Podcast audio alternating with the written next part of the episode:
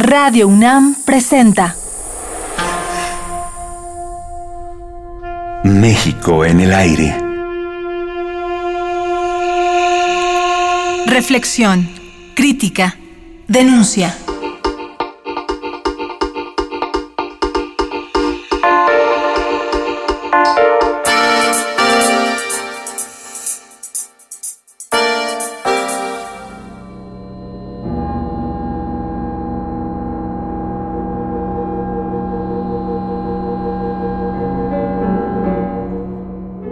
El libro más reciente de la socióloga y escritora Sara Sepchovich, Atrévete, es, como su autora lo afirma, una propuesta hereje contra la violencia en México.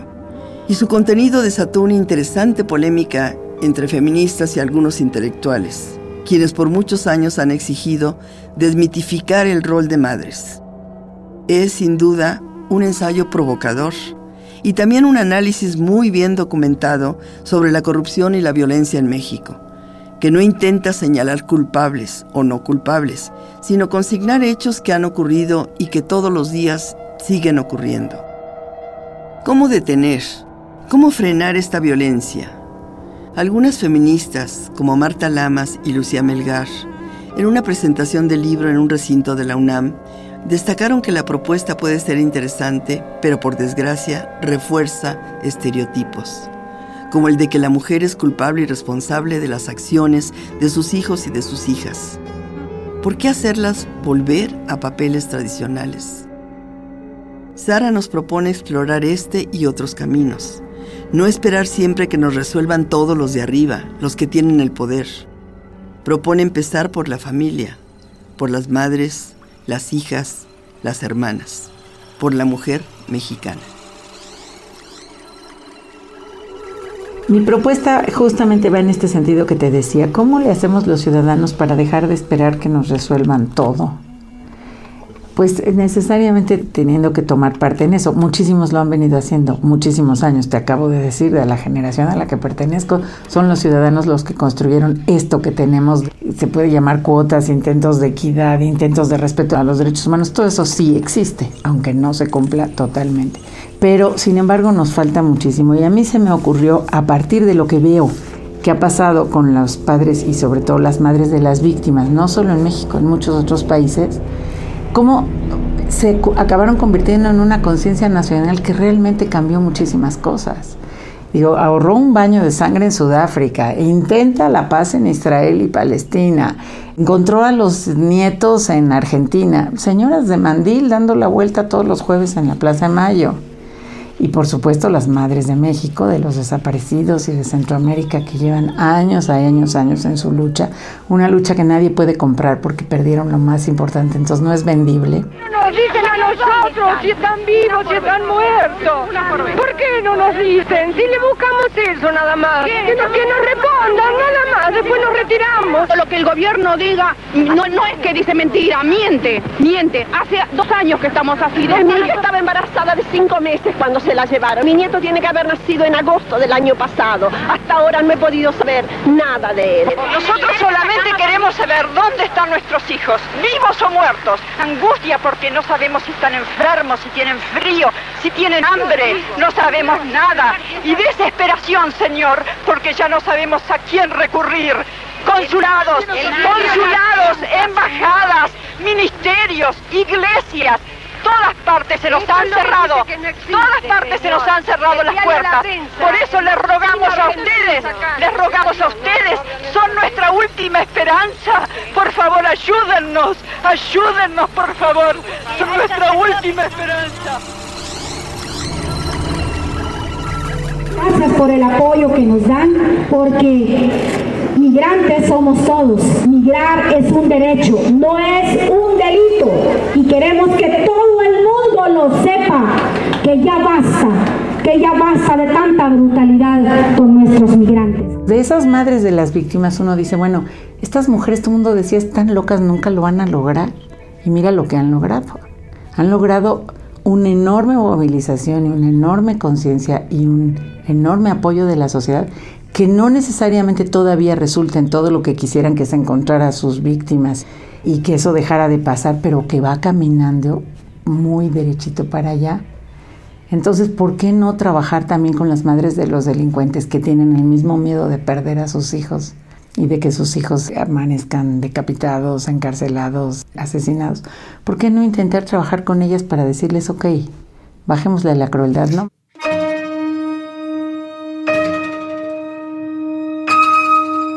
Según las feministas, Sara, tu propuesta es volver a traer el papel tradicional de las mujeres, simplemente que sean madres de familia en primer lugar y como lugar principal.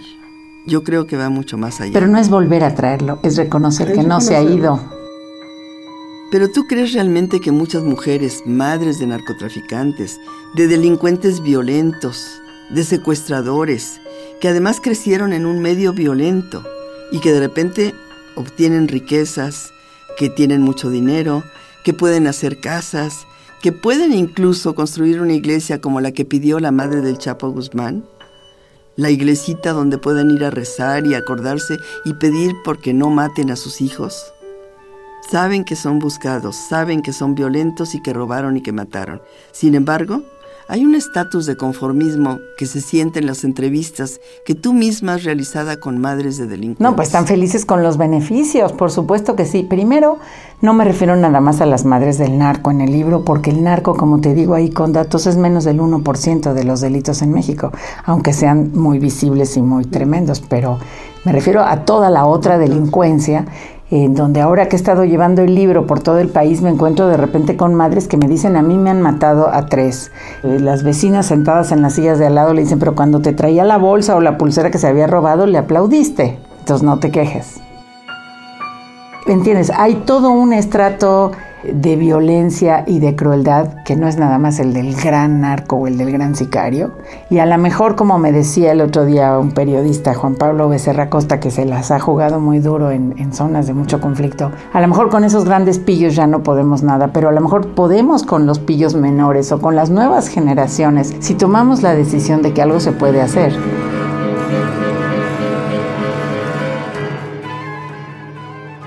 ¿Por qué van a querer que los maten? No, no quieren que los maten.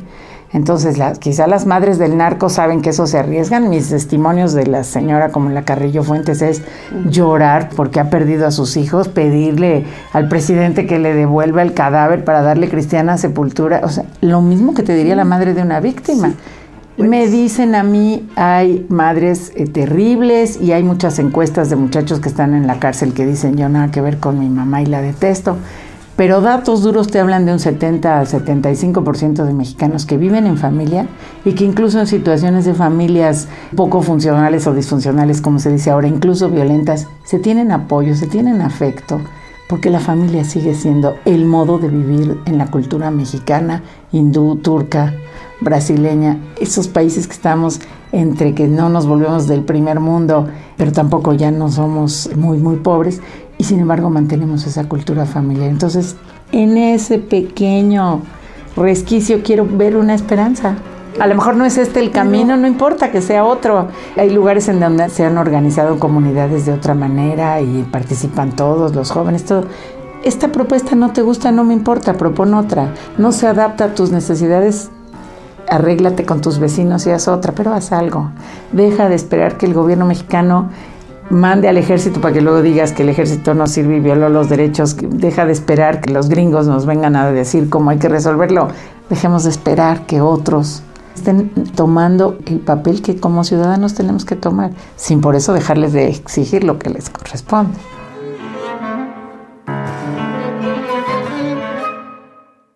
No pienso que la juventud sea nada diferente de lo que somos los demás, o sea, van a acabar siendo como somos nosotros y también los demás fuimos jóvenes alguna vez. Decía Woody Allen, es una enfermedad que se cura con el tiempo y en efecto así es.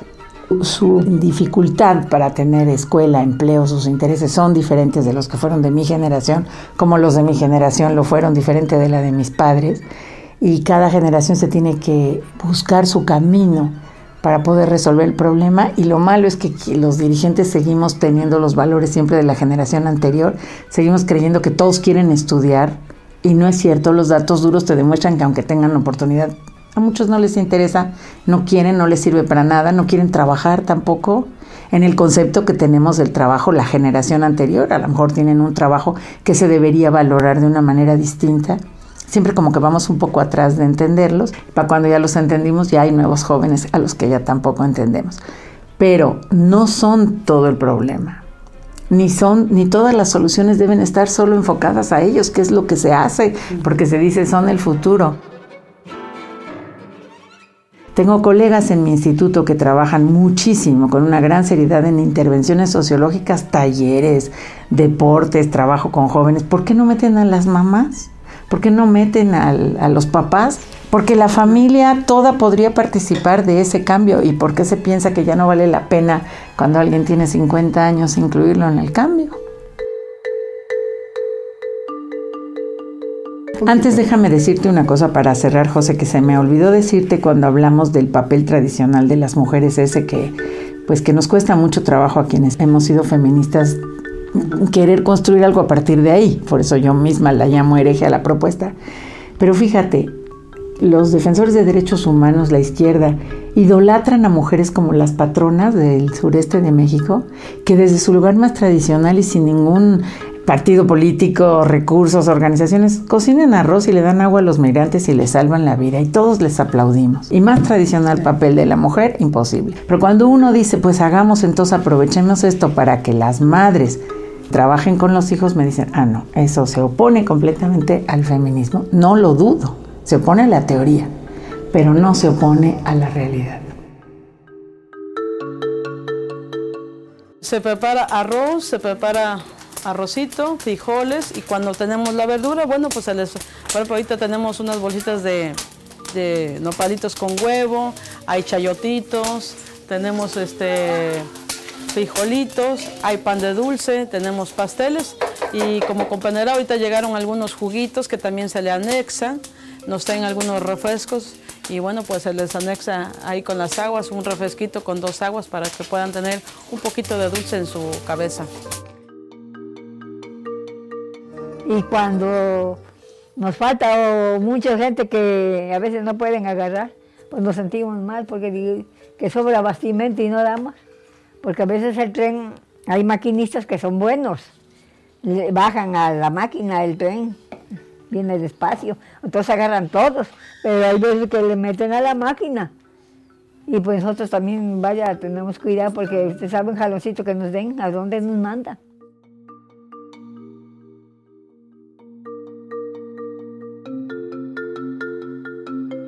Los invitamos a que nos acompañen mañana en esta interesante conversación con la historiadora, ensayista, socióloga y escritora Sara Sepchovich.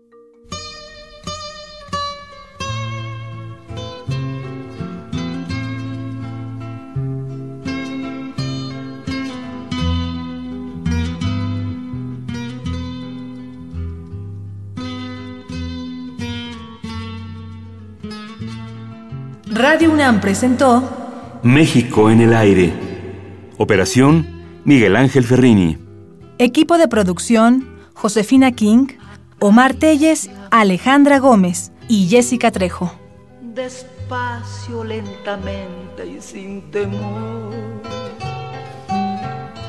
Acaríciame y siénteme dentro de tu corazón que el amor es algo más que una mirada, que no basta con decir unas palabras